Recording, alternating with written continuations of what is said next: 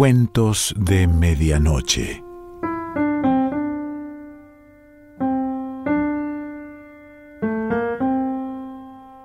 El cuento de hoy se titula El Inocente y pertenece a Juan José Hernández.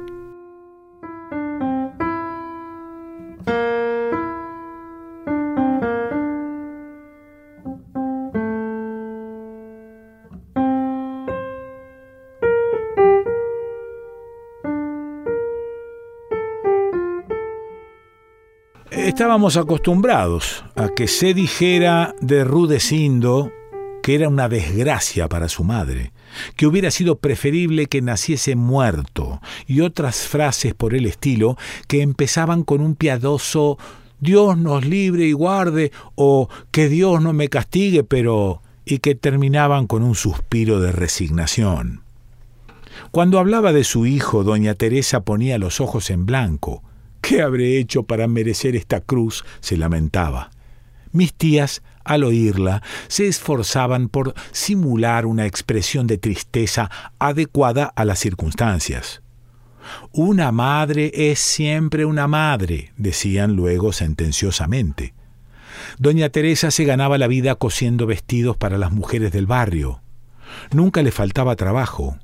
Puesta a pedalear en la Singer, Teresa es un portento. En menos de una hora se despacha un batón de entrecasa, decían de ella con admiración. Pero había otros motivos por los cuales la madre de Rudecindo era tan solicitada. Gracias a su profesión, estaba al tanto de la intimidad de muchos hogares y de una manera velada descubría la avaricia, la dejadez o la infidelidad conyugal de una vecina sospechosa. Por lo general, Doña Teresa llegaba a mi casa después de mediodía con la valija donde guardaba el centímetro, las tijeras, el alfiletero, la tiza y el papel para los moldes. Detrás de ella, enredado en los pliegues de su falda, caminaba Rudecindo. Al entrar, doña Teresa se disculpaba por traer a su hijo. No puedo dejarlo solo, es un peligro. Todo se lo llevaba a la boca, explicaba. En efecto, era corriente verla abandonar la máquina donde cosía, sentada bajo el parral del segundo patio, para precipitarse sobre Rudecindo y arrebatarle la hoja del helecho, la piedrita del cantero o la hormiga que estaba a punto de tragar. Por más que las personas mayores, y en especial tío Esteban, nos habían advertido hasta el cansancio que era de niños mal educados mirar con insistencia y que lo correcto es adoptar un aire indiferente, terminábamos por olvidar estas recomendaciones y acercarnos fastidiados al rincón del patio donde Rudecindo, con los ojos entornados y las piernas cruzadas, parecía dormitar en una actitud idéntica a la del Buda de porcelana que había en la vitrina de la sala. De vez en cuando se mojaba los labios con la punta de la lengua, una lengua carnosa, curiosamente vivaz en su cara redonda inexpresiva.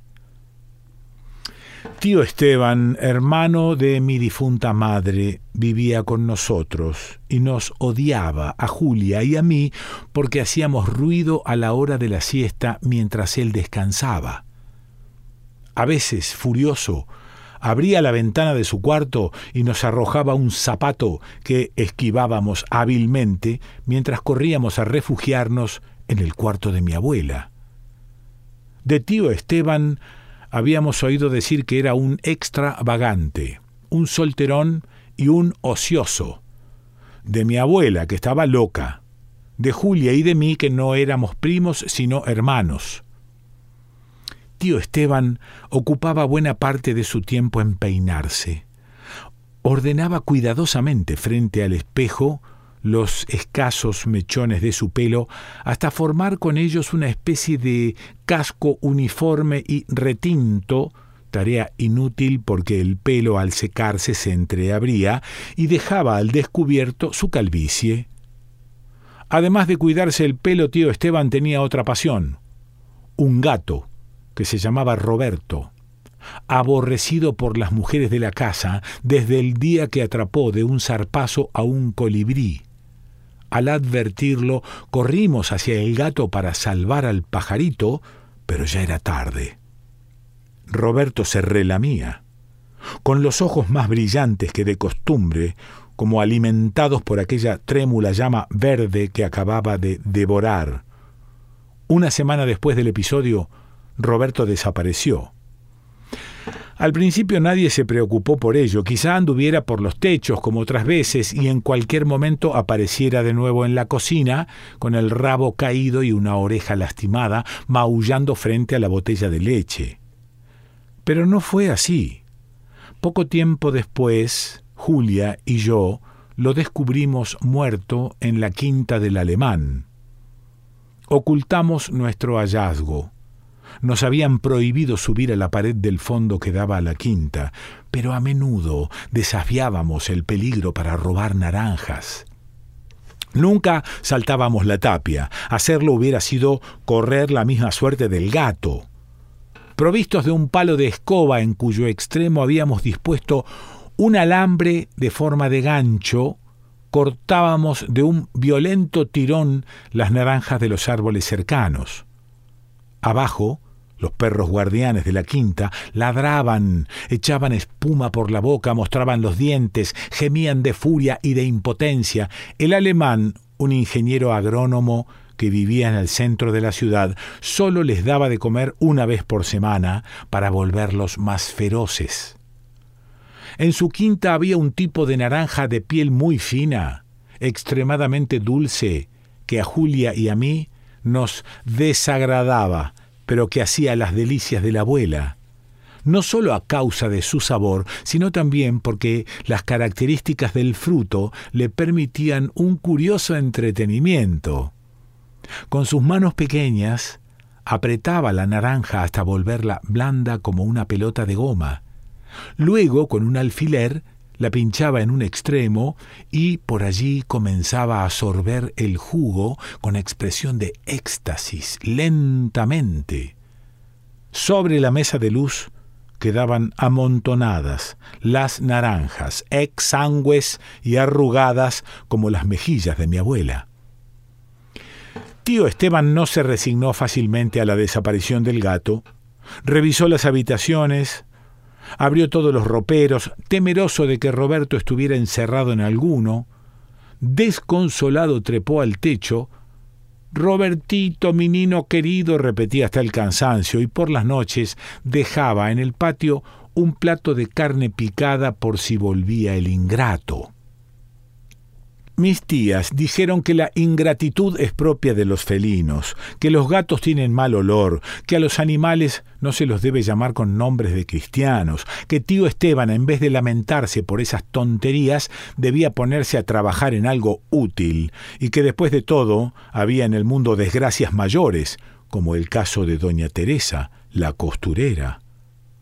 ¿Motivó la desaparición del gato que tío Esteban comenzara a interesarse en Rudecindo y emprendiera con él una tarea no demasiado apropiada a su carácter irritable?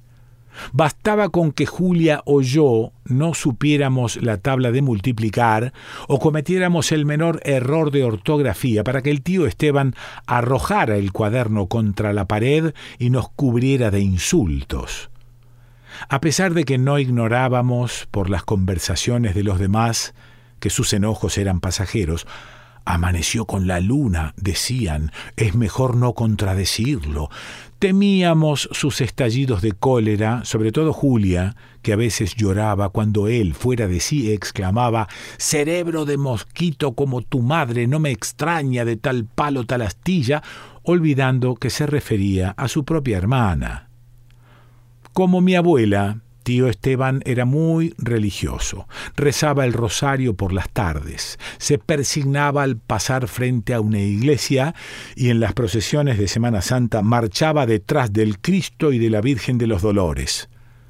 Las mujeres de la casa se burlaban en secreto de tío Esteban y lo llamaban santurrón y anticuado, cuando él criticaba la desvergüenza de una parienta que a su juicio iba a misa escotada y pintarrajeada como una perdida.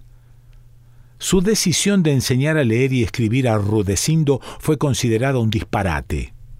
Qué ganas de perder el tiempo, una piedra aprendería con más facilidad.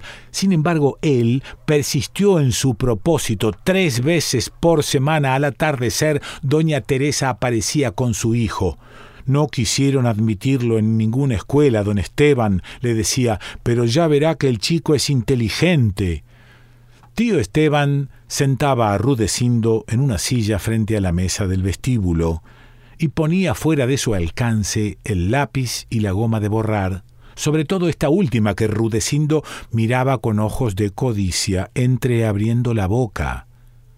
Nosotros observábamos la escena desde el corredor y a menudo sofocábamos la risa cuando tío Esteban, empeñado en que Rudecindo copiara una letra del abecedario, inclinaba la cabeza sobre el cuaderno, movimiento que hacía despegar un largo mechón de pelo que su alumno atrapaba, también con la intención de llevárselo a la boca.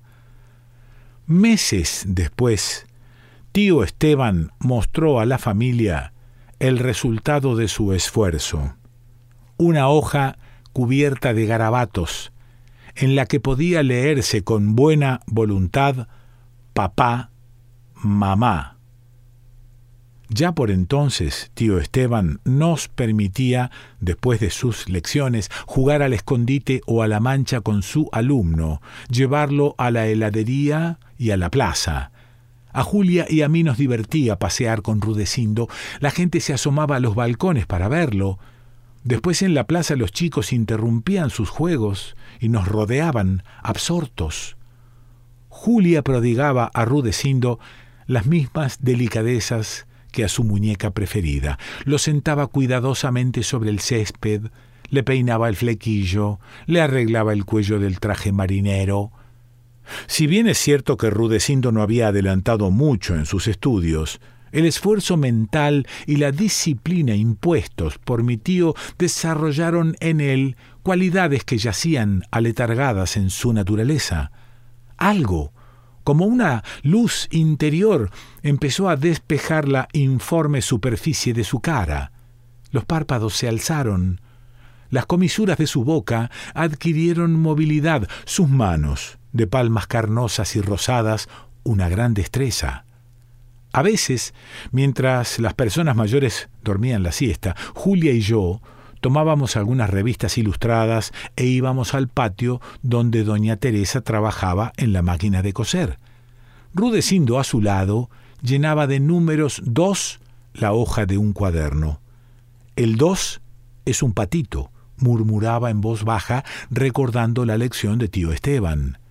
Julia le pedía prestadas las tijeras a doña Teresa para recortar figuras de flores y pegarlas en un álbum. Un día, ante nuestra sorpresa, Rudecindo tomó la tijera y recortó a la perfección un crisantemo.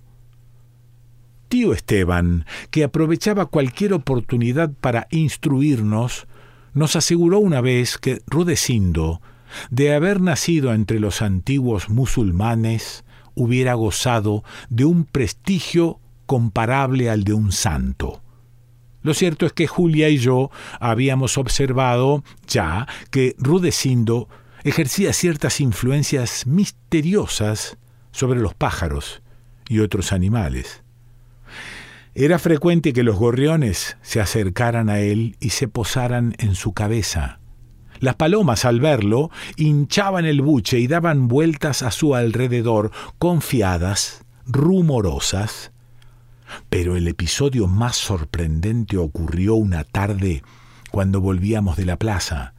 Al pasar junto a la quinta del alemán, los perros guardianes que mataron al gato de mi tío nos reconocieron y empezaron a mostrar los dientes amenazadores detrás del alambre tejido. Rudecindo se zafó de nosotros y echó a correr en dirección al portón. En el acto, los perros se calmaron, moviendo la cola, gemían cariñosamente, agitando en, en, el aire sus patas encogidas y flojas, satisfechos y mimosos, como si una mano invisible les rascara la barriga. Sin embargo, Rudecindo no cambió por completo. De vez en cuando tenía raptos, durante los cuales recuperaba su aspecto oriental. Entornaba los párpados, el labio inferior le caía sobre el mentón huidizo, burbujas de saliva adornaban nuevamente las comisuras de su boca. Otro detalle que nos llamó la atención fue la simpatía que mi abuela demostró por Rudecindo, no bien lo conoció, hasta el punto de regalarle uno de los caramelos de leche que guardaba debajo de la almohada. Hacía más de veinte años que mi abuela no se levantaba de la cama, y en los últimos tiempos hablaba y se conducía como una muchacha soltera. El médico explicó a la familia que mi abuela al olvidar los años que siguieron a su casamiento, había recuperado la felicidad. Algunas malas lenguas dijeron que era una lástima que hubiese perdido la memoria porque la anciana, dos veces viuda y de una famosa belleza en su juventud, tendría sin dudas muchas cosas interesantes para recordar. A Julia y a mí nos gustaba que mi abuela dijera que éramos novios, yo pensaba casarme con Julia cuando terminara mis estudios. Tío Esteban, ¿acaso no nos había explicado que el matrimonio entre hermanos en las familias reales de Egipto estaba permitido? Precisamente el año en que terminé sexto grado, durante las vacaciones, mi abuela cambió de actitud hacia Rudecindo. Estábamos en su dormitorio, hojeando viejos ejemplares de caras y caretas, cuando me llamó y me dijo en voz baja, con la mirada fija enrudeciendo, ¿Quién es ese hombre? No lo conozco. Que se vaya inmediatamente de mi cuarto. Divertido por esta nueva rareza de mi abuela, al día siguiente le repetí a Julia sus palabras. Tiene razón, me dijo. A mí, de solo verlo, me da escalofríos. Habían pasado dos veranos desde que tío Esteban tuvo la idea de educar a Rudecindo sin obtener ningún éxito en su empresa, pero doña Teresa continuaba enviándolo por las tardes a casa. Pobrecito, conmigo se aburre, explicaba, pero si molesta demasiado me lo mandan de vuelta con toda confianza. Mis tías dijeron que Rudecindo no molestaba, que era muy juicioso y que nosotros deberíamos aprender de él, tan calladito, mirando durante horas la figura del almanaque del vestíbulo, una bañista en el extremo de un trampolín o aguardando pacientemente que asomara el cucú del reloj. La reacción de mi abuela hizo que yo reparara en el aspecto de Rudecindo. Contrariamente a Julia y a mí, que crecíamos hacia arriba y teníamos las piernas largas y flacas, el cuello frágil, la cara angosta triangular, crecen como la mala hierba, decían de nosotros. De un año a otro ninguna ropa les queda bien. Rudecindo crecía a lo ancho, sin aumentar su estatura, hasta adquirir el aspecto de un enano musculoso. Sus mejillas se cubrieron de vello, el timbre de su voz era ronco y monótono. Hacía pensar en el canto de los sapos o de un repollo, si los repollos tuvieran voz. También Julia había cambiado, aunque en otro sentido, en vez de salir conmigo, prefería pasear con sus amigas. Cuchicheaban entre sí y de sus conversaciones me excluían como a un intruso. Cuando una vez le propuse robar naranjas, me contestó que una señorita no se trepa a las tapias y que aquellos eran juegos para chicos de mi edad. Sí, continuó Julia, Rudecindo es un puerco, siempre mirando el almanaque con la mano en el bolsillo del pantalón. Ruborizado, sin atreverme a levantar los ojos, balbuceé No entiendo lo que querés decir. Luego, en mi cuarto, Lloré amargamente, culpable ante mí mismo, despreciado por Julia y por el mundo. Un buen día Julia decidió abandonar su nuevo estilo de señorita recatada para que fuéramos a cortar naranjas de la quinta del alemán. Tuvo también la idea de llevar a Rudecindo con nosotros. Con él no hay peligro de que los perros se alboroten y despierten a tío Esteban, que en castigo nos dejará el domingo sin ir al cine. ¿Acaso Rudecindo no ejercía sobre los animales un extraño poder comparado al de Androcles, que acariciaba impunemente la rojiza melena de un león ante la decepcionada muchedumbre de espectadores romanos? Yo tenía mis dudas acerca de la eficacia de su poder porque, como decía mi tío, la fuente de la gracia se agota con los malos pensamientos y no eran precisamente buenos aquellos que turbaban a Rudecindo delante del almanaque del vestíbulo. Esa tarde nos fuimos a buscarlo. Doña Teresa levantó a su hijo de la cama donde dormía la siesta. Ustedes son unos santos, nos dijo. Miren que molestarse por él y con este calor. Llevamos a hasta el portón de la quinta. Habíamos decidido que entretuviera a los perros mientras nosotros, desde la tapia del fondo de mi casa, cortábamos naranjas con la mayor tranquilidad. Ágil como un mono, Rudecindo trepó por el alambre tejido y de un salto cayó del otro lado del cerco. Avanzó entre los árboles. Se sentó a esperar. Nos disponíamos a volver a casa cuando vimos a los perros que corrían presurosos en dirección a Rudecindo.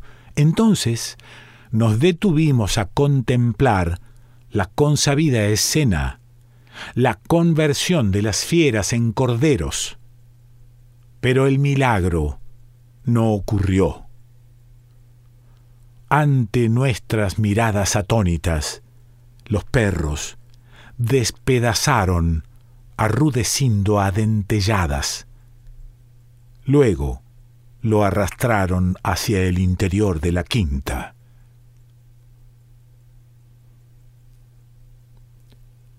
Juan José Hernández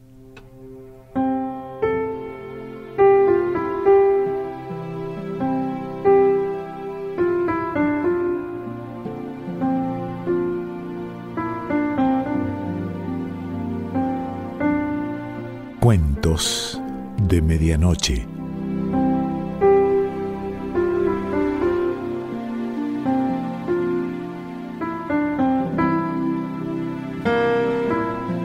Selección Pancho Mondino. Idea y lectura Quique Pessoa.